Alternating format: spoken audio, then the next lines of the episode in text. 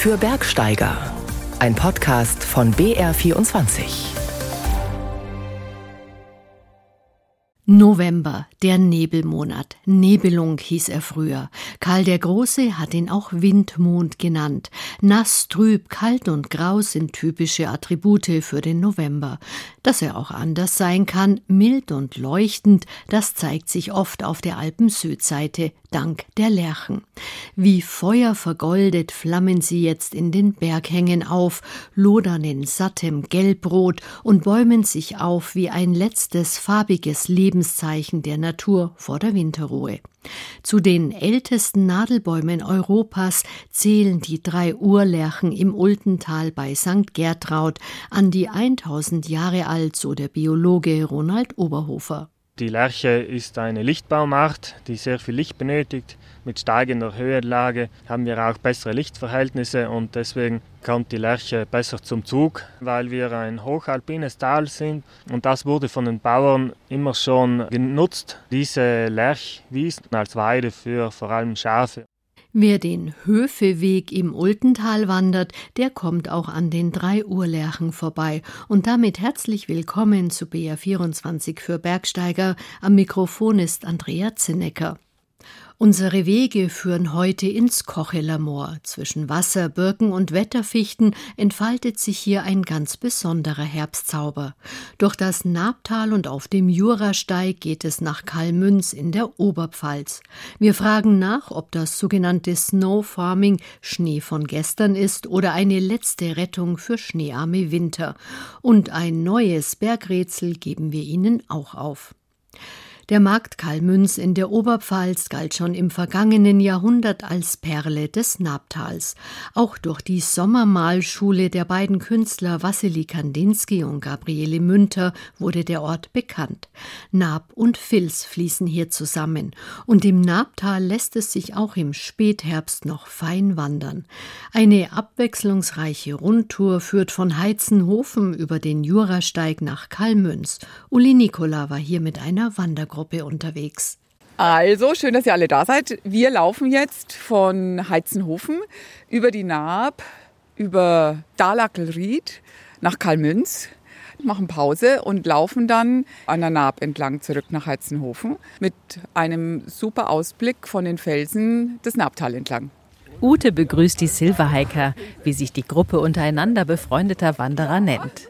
Los geht's in Heizenhofen in der Oberpfalz.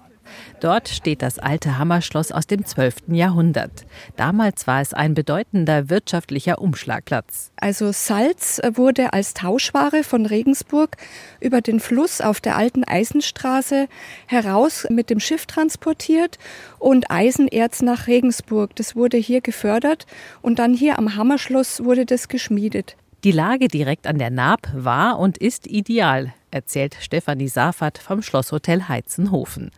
Die Wasserkraft dient mittlerweile der ökologischen Stromerzeugung. Insgesamt bietet das Nabtal viel in Sachen Nachhaltigkeit, auch für die Wanderer. Dieses Tal ist besonders noch naturbelassen. Es gibt hier diesen sanften Tourismus am Fluss mit den Wasservögeln, die Magerwiesen mit den ursprünglichen Kräutern und man kann auch seitlich die Hügel hochwandern. Dann hat man oberhalb hat man hier diesen Jurasteig, da hat man diese karstigen Felsformationen. Einfach schön hier. So folgen die Silverhiker dem blau-gelben Jurasteig-Wanderschild in Richtung Dalackenried. Erst durch den Wald, vorbei an markanten Felsen, dann hinauf auf die Hochfläche. Oh, jetzt sind wir eine ganz steile Rampe hochgelaufen und sind wir oben. Und hier ist jetzt ein schöner Ausblick so über die Oberpfalz, so wie das so ist. Da hinten ist ein Ort mit einem Zwiebelkirchturm und einfach wunderschön hier und ich bin gespannt, wie es weitergeht. Bald darauf taucht am Horizont die Burgruine Kalmünz auf.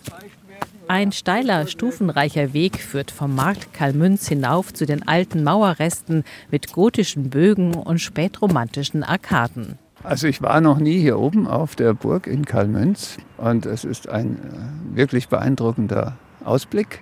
Man muss schauen, dass einem nicht schwindelig wird. Es geht steil runter. Die Filz zieht ihren ruhigen Lauf, mündet in die Naab. Das hat sich auf jeden Fall gelohnt, die Anstrengung. Die Stufen waren hoch, aber der Ausblick ist gigantisch.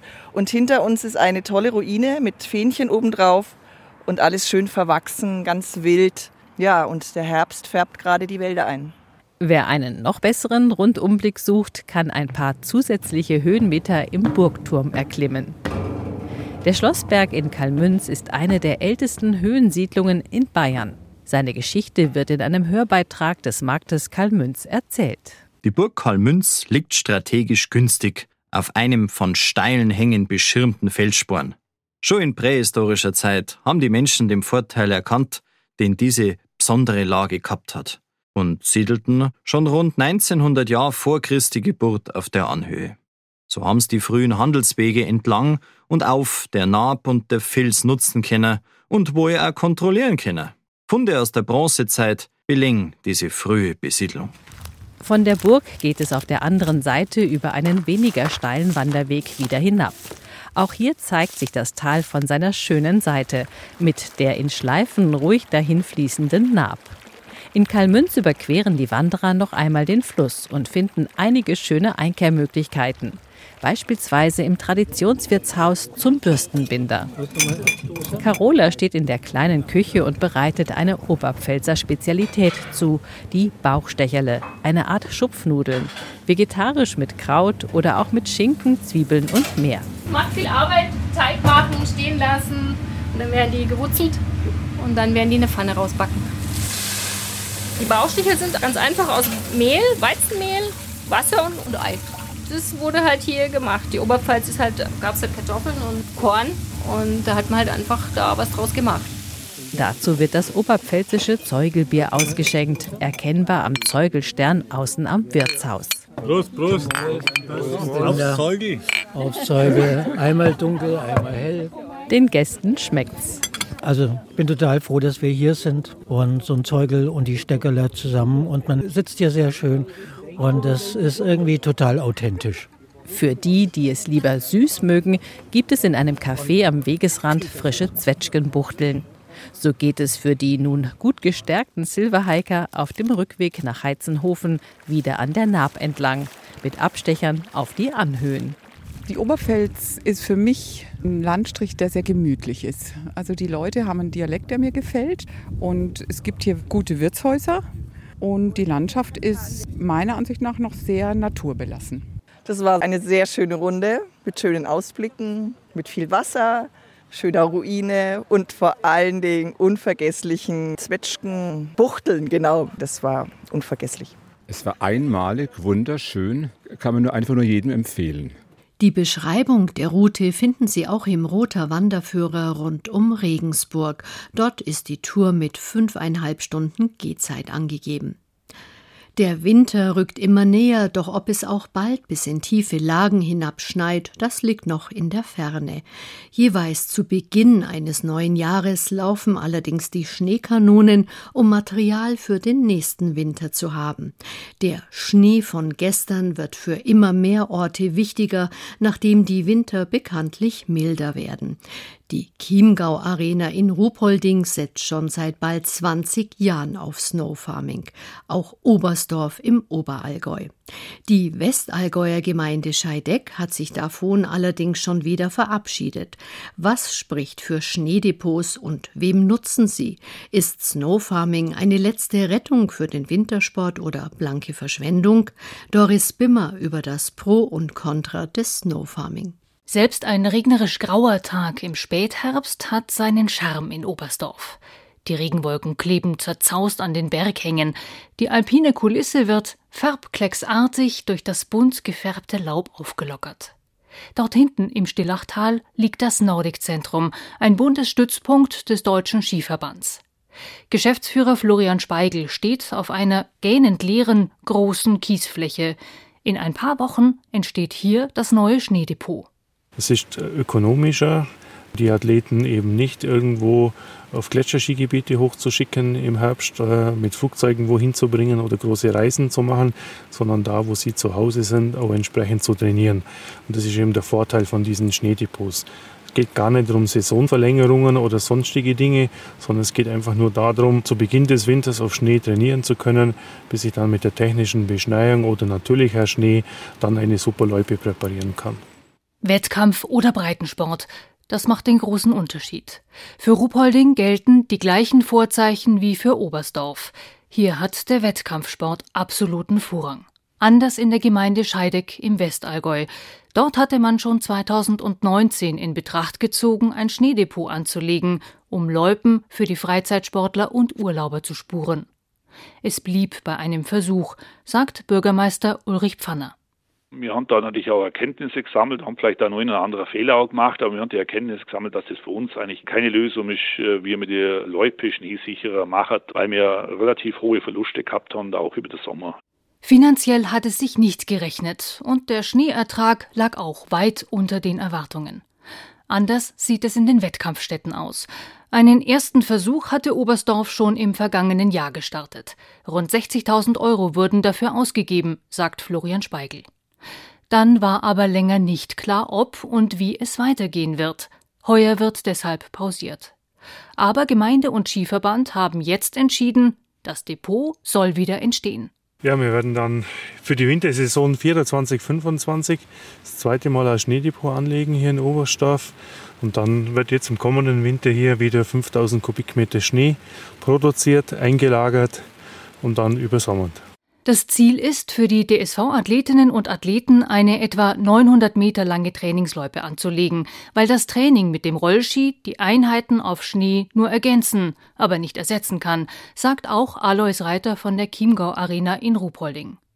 Dort wird nicht nur trainiert, sondern man richtet auch regelmäßig internationale Biathlon-Wettkämpfe aus.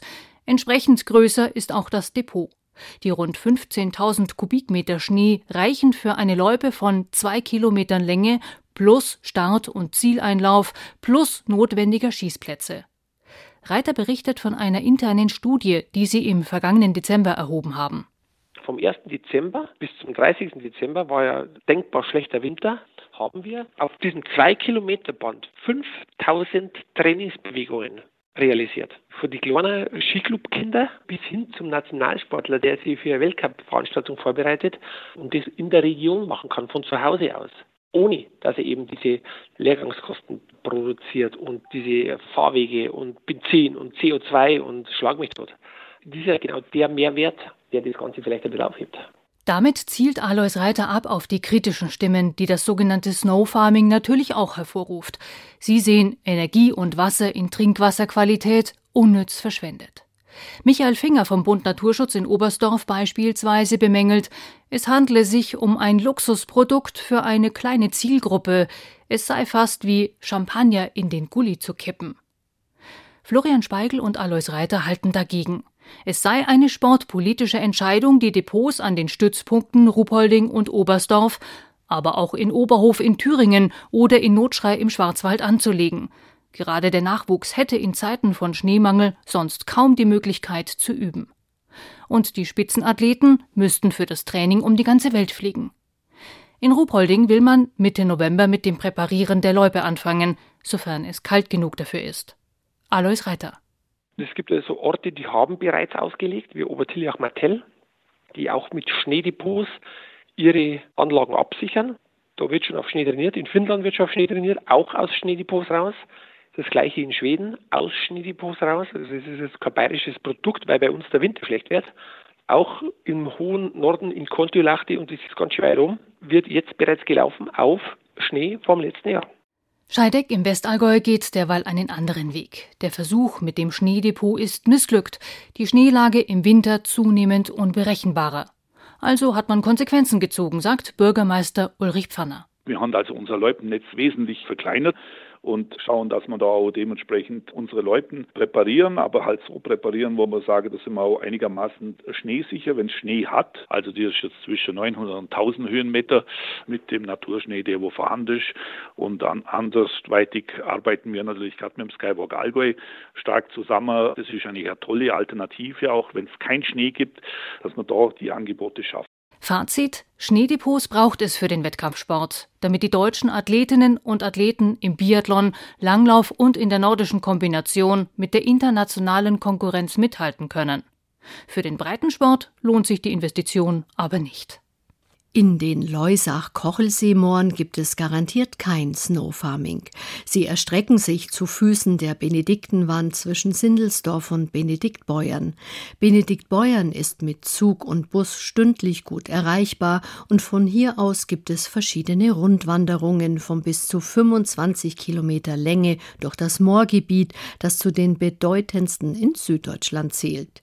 Die Touren durch das Kochiller Moor sind zwar flach, versprechen aber ein sehr spezielles Wandererlebnis im Alpenvorland. Georg Bayerle war hier dem Herbstzauber auf der Spur. Ohne die angefaulten Holzlatten auf dem wippenden Moorboden wären Stiefel, Socken und Hosenbeine jetzt nass. Conny, die aus Sindelsdorf stammt und das Moor wie ihre Westentasche kennt, hat uns zu einem hinter Bäumen versteckten Weiher geführt. Da gibt es immer wieder was zu entdecken, wo man noch nie war. Und das ist einfach zufällig. Also Dinge, die man sieht, die kriegt man meistens geschenkt. Also die finden einem.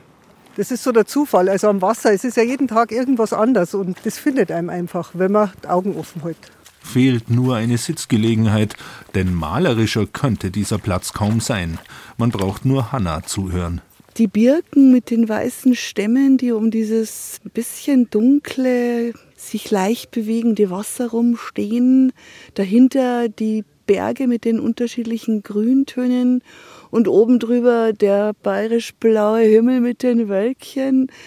Das ist eine Traumlandschaft und die Spiegelung im Wasser, wenn man längere Zeit steht, sieht man die immer deutlicher. Die finde ich auch so faszinierend.